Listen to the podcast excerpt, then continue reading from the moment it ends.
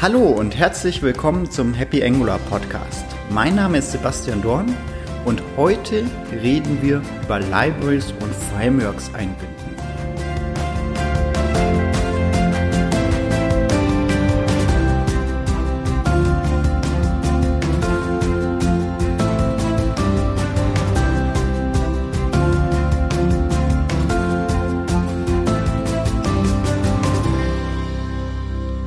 Dafür habe ich erstmal noch ein Bild für dich mitgebracht. Stell dir vor, ein Mann geht in eine Apotheke und bedient sich an den verschiedenen Medikamenten, die diese Apotheke offeriert. Er greift beherzt zu, nimmt die erste Packung und sieht, oh, da sind ja ein paar schöne Pillen dabei, da nehme ich doch mal eins, zwei. Greift dann in das nächste Regal, ja, das könnte auch hilfreich sein. Das nehme ich auch noch mit und schmeißt sich davon auch noch drei ein. Und greift weiter zu, bis er am Ende dann fünf, sechs, sieben, vielleicht auch 20 verschiedene Pillen genommen hat und verlässt glücklich, aber auch vielleicht mit einem unguten Gefühl die Apotheke. Das haben wir auch in Projekten wir haben Risiken, wenn wir andere äh, Libraries mit einbinden. Bei den Medikamenten können wir die Beipackzettel lesen. Bei Libraries können wir den Programmcode anschauen, wir können uns anschauen, wie aktiv die sind. Aber das sollten wir auch machen. Sonst holen wir uns unnötige Risiken ein und die Vorteile, die wir durch die Libraries bekommen, sind sehr gering dadurch dann. Wie können wir jetzt so eine Library dann analysieren, bevor wir sie uns ins Projekt reinholen?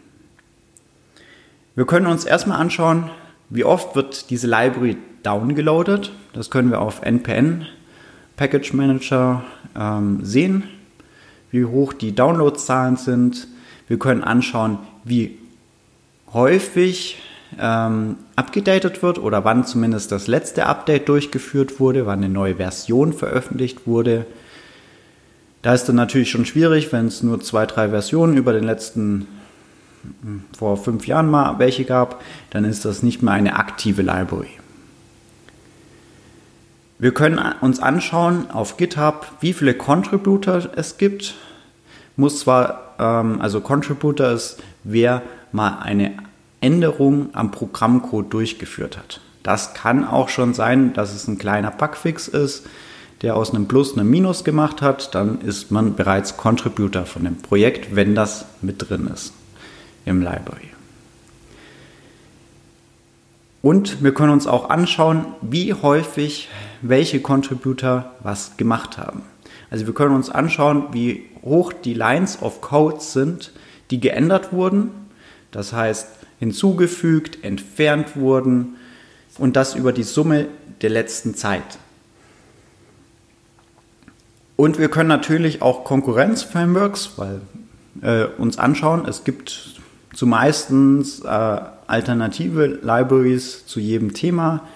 Das habe ich auch schon beim Redux-Thema vorgestellt. Hier gibt es drei ähm, mehr genutzte Libraries wie Angular äh, Redux, NGRX und NGXS. Ja, da im Vergleich, vor allem auch über die verschiedenen Parameter. Schauen wir uns mal eine äh, Kategorisierung von Libraries an. Wir haben professionelle Libraries, die sind auch mit Manpower durch Firmen gesponsert. Also hier haben wir mehrere Entwickler, die aktiv Vollzeit an dieser Library mitwirken. Das ist zum Beispiel bei Angular oder auch bei Angular Material Design der Fall. Hier arbeiten aktiv Leute von Google an dieser Library. Wir haben hier typischerweise 200, 300 Contributor in einem Projekt und davon 20, 25 aktive Contributor mindestens. Das heißt, aktive Contributor, hier könnt ihr euch anschauen, wie viele Lines of Codes geändert wurden und da kann man sagen, okay, vielleicht äh, ab 10.000 Programmzeilen oder ab 1000 Programmzeilen, wie viele Contributor gibt es noch und dann kann man sich noch anschauen, sind die noch aktiv, diese Power-User oder die Power-Contributor. Das sind dann sehr etablierte Frameworks, die kann man sich bedenkenlos ins Projekt mit reinnehmen, äh, also Angular Material Design, und kann die dann auch verwenden. Wir werden uns dann noch äh, später anschauen, was wir dabei noch berücksichtigen müssen, wenn wir mit manchen Themen, wie zum Beispiel ein Material Design, wie ein Button designt ist, wie wir damit umgehen können. Dann haben wir etablierte Frameworks, die haben typischerweise so 100 Contributor oder mehr, aber so um die 100 geht es los, wo ich sage, das sind etablierte. Wir haben aber hier relativ eine geringe Anzahl an aktiven Contributern, also mit 1000 und 10.000 Zeilen Lines of Codes Änderungen. Das sind relativ wenige, das ist meistens nur eine Handvoll. Und wenn man sich die nochmal genau anschaut, gibt es meistens einen Initiator, der diese Library aus dem Leben gestampft hat und auch deutlich, deutlich die meiste Arbeit gemacht hat. Also einer ist bei diesen ähm, nicht mehr gesponserten Frameworks meistens der Hauptantrieb für das Framework. Daraus kann man sich natürlich auch den Nachteil ableiten, wenn dieser wegfällt, ist meistens auch dann das Library schon sehr, sehr angeschlagen oder ist auch schon das Ende der Library. Hier würde ich ähm, zum Beispiel die NGRX ähm, oder Angular Redux oder NGXS, äh, alle für Redux, äh, für Angular äh, sehen. Und wir sehen auch hier, es gibt Konkurrenz bei diesen Frameworks. Und wir können dann auch vergleichen, hm, wer ist aktiver dran, wer bekommt die Angular-Version schneller hin. Das können wir uns anschauen. Aber wenn wir auch viele Libraries mit demselben Fokus finden, können wir auch schnell darauf schließen, dass nicht alle von diesen Libraries auch die nächsten Jahre überleben werden. Und wir haben natürlich dann noch so Hobby-Libraries oder Hobby-Code zu finden. Da sind dann äh, Contributor-Anzahlen einstellig, vielleicht auch nur einer, der die komplette Library aus dem Boden gestampft hat und ab und an mal updatet.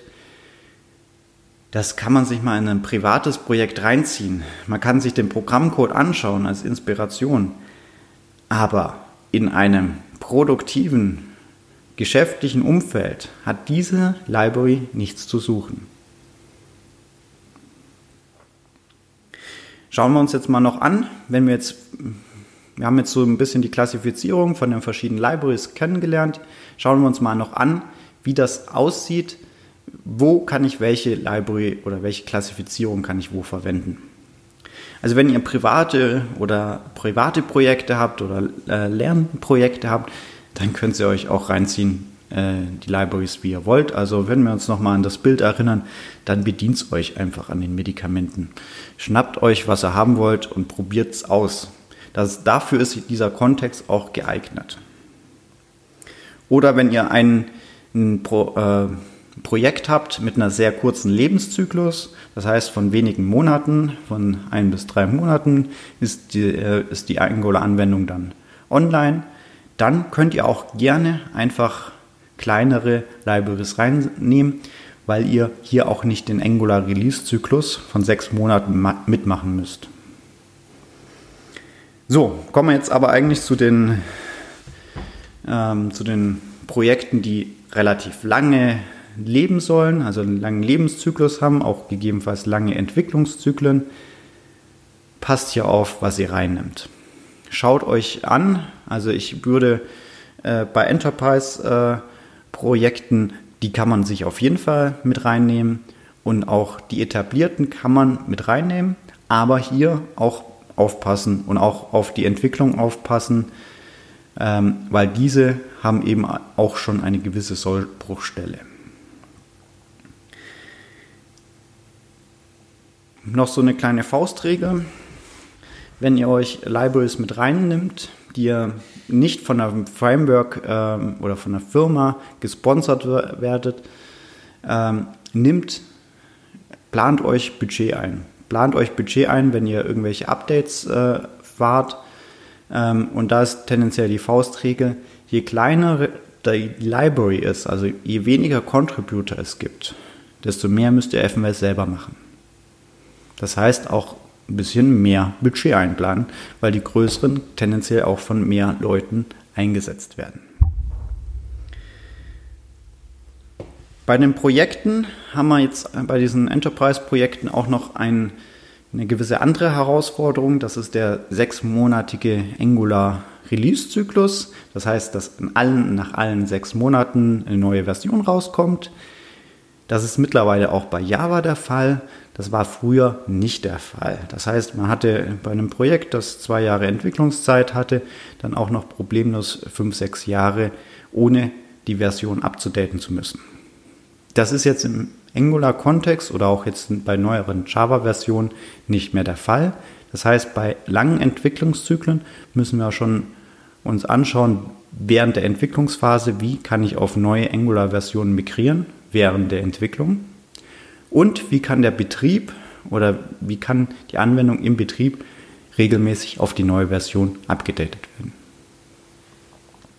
Das sind zwei wichtige Mechanismen, um das ähm, erfolgreich zu machen. Das eine sind automatisierte Tests.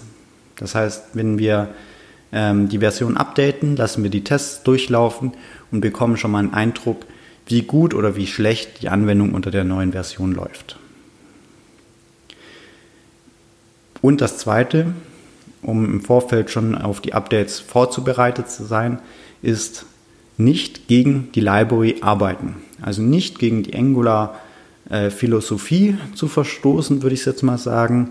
Oder wenn ihr Angular Material Design reinnimmt, dann baut nicht gegen Angular Material Design, sondern nutzt die Features, die Angular Material Design hat und bearbeitet die vielleicht noch in einer leichten Art und Weise, zum Beispiel die Farben anzupassen.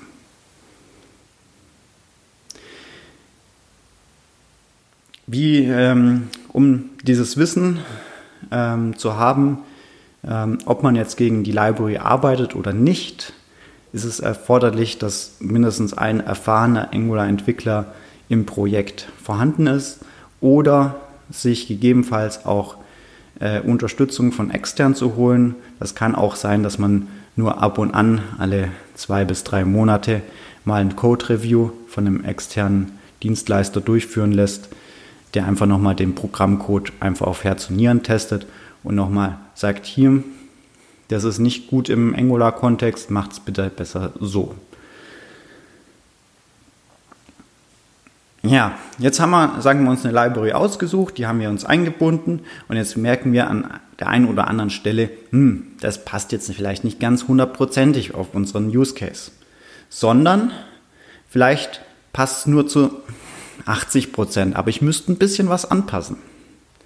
Wie kann ich da vorgehen? Und da gibt es den ja, den Spruch, den kennt ihr bestimmt schon. Ähm, leave it, love it or change it. Das heißt, ähm, leave it, verwendet die Library nicht. Wenn, wenn sie euch nicht hundertprozentig passt, dann könnt ihr sie auch rausschmeißen. Ihr habt da die Wahlfreiheit, vielleicht gibt es eine andere Library, die besser passt. Love it. Ja, dann lebe ich mit den 80 Prozent. Die habe ich ja relativ gut bekommen und die 20 Prozent, auf die verzichte ich. Das ist auch eine legitime Vorgehensweise. Da, wer die Musik bezahlt, bekommt, sollte dann auch das bekommen, was er haben möchte. Das heißt, wenn der Kunde euch sagt, er will dieses Feature unbedingt haben, egal was es kostet, dann stellt das in Rechnung und macht die 20% FML anders oder baut euch eine eigene Library. Change it die Veränderungen durchzuführen. Das heißt, äh, wir können ja auch jederzeit die Situation anpassen, die Entscheidung, die wir getroffen haben, zu ändern. Und schauen wir uns jetzt mal noch die Möglichkeiten an, wie wir Sachen anpassen können. Die erste Möglichkeit, die wir immer haben, ist bei Open Source Projekten, wir können mitarbeiten.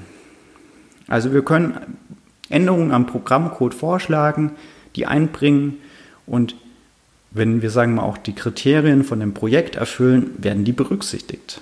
Und die werden gerne berücksichtigt. Hier ist natürlich auch klar, wenn ihr bei Angular Material Design zum Beispiel eine, eine Änderung vorschlagt, die jetzt äh, standardmäßig das Layout von Material Design grundlegend ändern würde, wird das nicht akzeptiert. Also ihr müsst euch noch im Rahmen des Projektes bewegen. Aber Bugfixing-Sachen oder neue Features, die die alten Features nicht beeinflussen und auch den Designvorgaben entsprechen, werden gerne angenommen.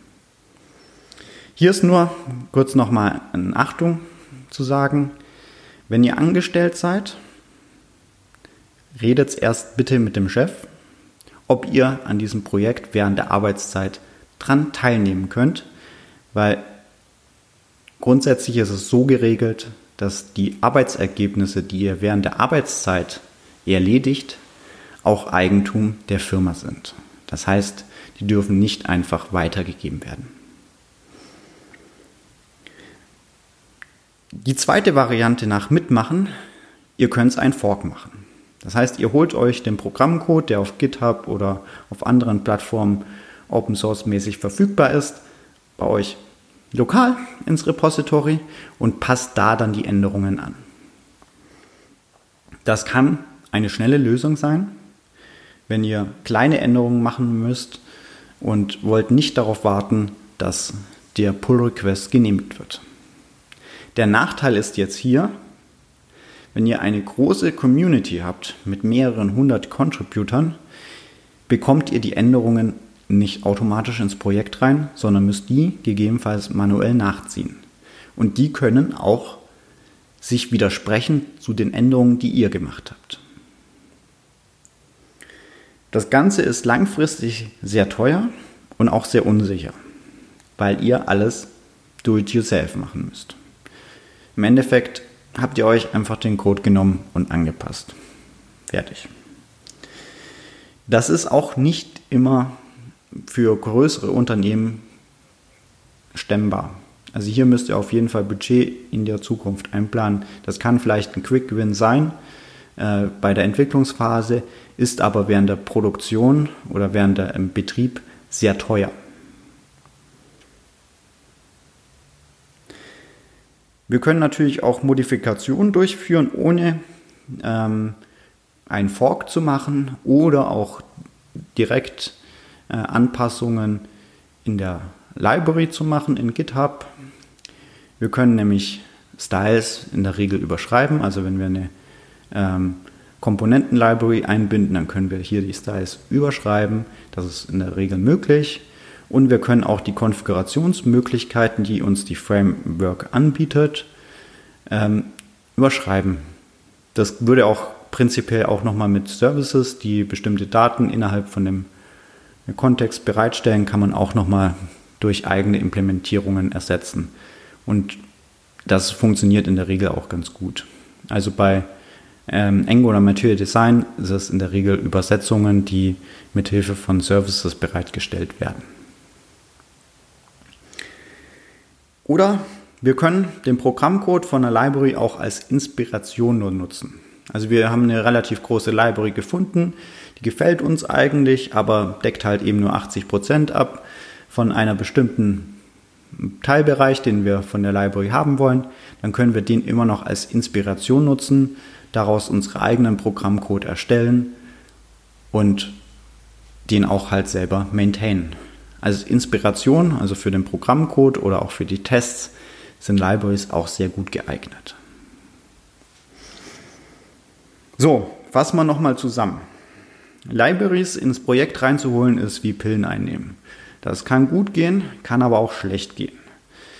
Immer die Beipackzettel lesen und auch nochmal selbst nachfragen, hm, brauche ich es wirklich? Bringt mir das den Mehrwert, den ich mir vorstelle? Dabei auch nochmal, wenn ihr eine Library eingebunden habt und jetzt feststellt, ihr verwendet die nicht mehr, schmeißt die bitte auch aus eurem äh, Package.json raus, dass die dort nicht mehr auftaucht. Ihr wollt diese Abhängigkeit dann auch nicht mehr haben. Sollte jemand anders dann weiter an dem Projekt arbeiten und verwendet diese aus Versehen. bei kleinen Projekten, äh, kleinen Libraries aufpassen, wenn ihr die euch ins Boot reinholt. Passt da auf. Ich habe ab und an mal ein Spielprojekt, wo ich auch kleinere Libraries mal mit reinnehme. Das war jetzt auch diese Woche mal wieder der Fall, wo ich eine kleinere Library reingenommen habe mit einem Contributor. Ich habe sie erstmal geforkt, weil die mein Protbild auf Angular 6 zerschossen hat. Hat aber während der Woche, während ich das Projekt entwickelt habe, hier ein Update durchgeführt und dann ging auch der Protbild unter Angular 6 wieder. Dann habe ich den Fork rausgeschmissen und habe sie als Library eingebunden. Das ist bei dem Projekt äh, kein Problem gewesen, weil das Projekt an sich hat eine kurze Laufzeit. Bei größeren Projekten ist das definitiv kritisch. Das würde ich nicht mit dieser Library arbeiten. Gut. Und wenn ihr Änderungen durchführt, der beste Weg ist wahrscheinlich das Mitarbeiten oder die Modifikation mit, äh, mit Services oder mit CSS durchzuführen. Der Fork ist wirklich das teuerste, was ihr machen könnt, langfristig gesehen. Ja, also ich würde euch definitiv eher das Mitarbeiten empfehlen. Redet aber bitte mit eurem Chef, ob ihr das machen dürft. Ich sehe da große Vorteile. Einerseits lernt ihr diese Library dann auch ein bisschen detaillierter kennen. Ihr lernt andere ähm, Code-Styles und auch äh, Coding-Guidelines kennen und lernt auch die Pull-Requests und Review-Prozesse von einer etablierten Library. Und dadurch bekommt auch nochmal eine ganz andere Qualität in der Arbeit mit Angular. So, zum Schluss, wenn ihr soweit gehört habt, ähm, möchte ich noch was ein bisschen über den Podcast noch erzählen. Es wird ein paar kleine Änderungen im Podcast jetzt geben. Ähm, bislang habe ich immer so Shownotes auf der Happy Angular Seite noch zu jedem Podcast-Folge veröffentlicht. Das werde ich jetzt in Zukunft nicht machen. Ich habe gemerkt für mich, ich schreibe nicht so gern diese Blogbeiträge die nochmal das wiederholen, was äh, mündlich schon gesprochen wurde. Ich werde natürlich auch weiter einen Programmcode zur Verfügung stellen. Den werdet ihr dann, äh, wenn ihr es möchtet, könnt ihr mir einfach eine E-Mail schreiben. Dann schicke ich euch ähm, den Zugang zu einem ähm, Git-Repository, wo ihr euch diesen Programmcode dann einfach herunterladen könnt, klonen könnt und wenn ihr auch Verbesserungsvorschläge habt, daran auch teilzuhaben. Außerdem werden die Folgen ein bisschen länger werden. Also wir werden ein bisschen über die 10 Minuten, 12 Minuten, die wir bislang hatten, drüber hinausgehen, sondern ich werde so schauen, dass es so 20, 25 Minuten sein werden. Genau. Da, so viel dazu.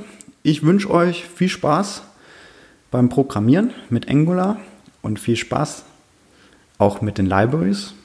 Denkt immer, Libraries sind wie Pillen, können gut sein, können aber auch schaden. Tschüss.